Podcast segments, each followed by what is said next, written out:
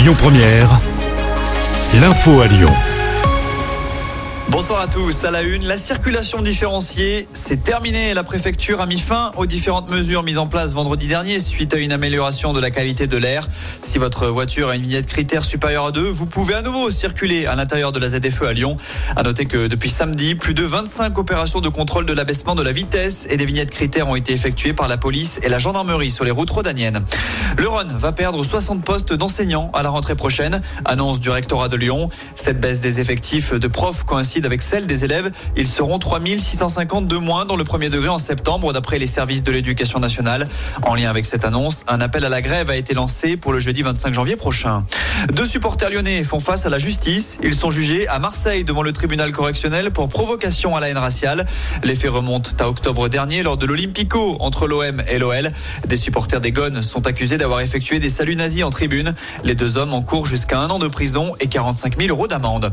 Justice toujours libéré. Edgardo Greco doit être fixé sur son sort aujourd'hui. Souvenez-vous, il s'agit de ce pizzaiolo de la région, membre présumé de la mafia calabraise. Il a été arrêté il y a un an dans la Loire voisine et il est depuis incarcéré à la prison de Lyon-Corba.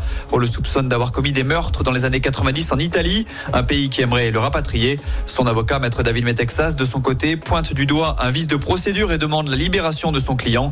La décision de la Cour de cassation est attendue d'ici ce soir.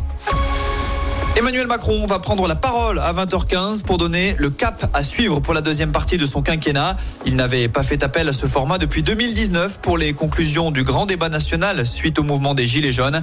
Le chef de l'État a convoqué sa majorité hier et a appelé à garder l'unité.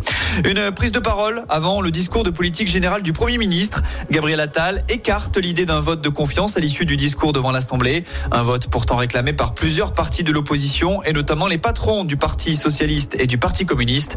On ignore encore quand le Premier ministre prendra la parole devant les députés. Et puis on termine avec un mot de sport. Avis aux fans rodaniens de basket. L'équipe de France recevra la Serbie du côté de la LDLC Arena le vendredi 12 juillet. Il s'agit d'un match de préparation aux Jeux Olympiques de Paris. Pour prendre vos places, il faudra attendre mars. Écoutez votre radio Lyon Première en direct sur l'application Lyon Première, lyonpremière.fr et bien sûr à Lyon sur 90.2 FM et en DAB+. Lyon Première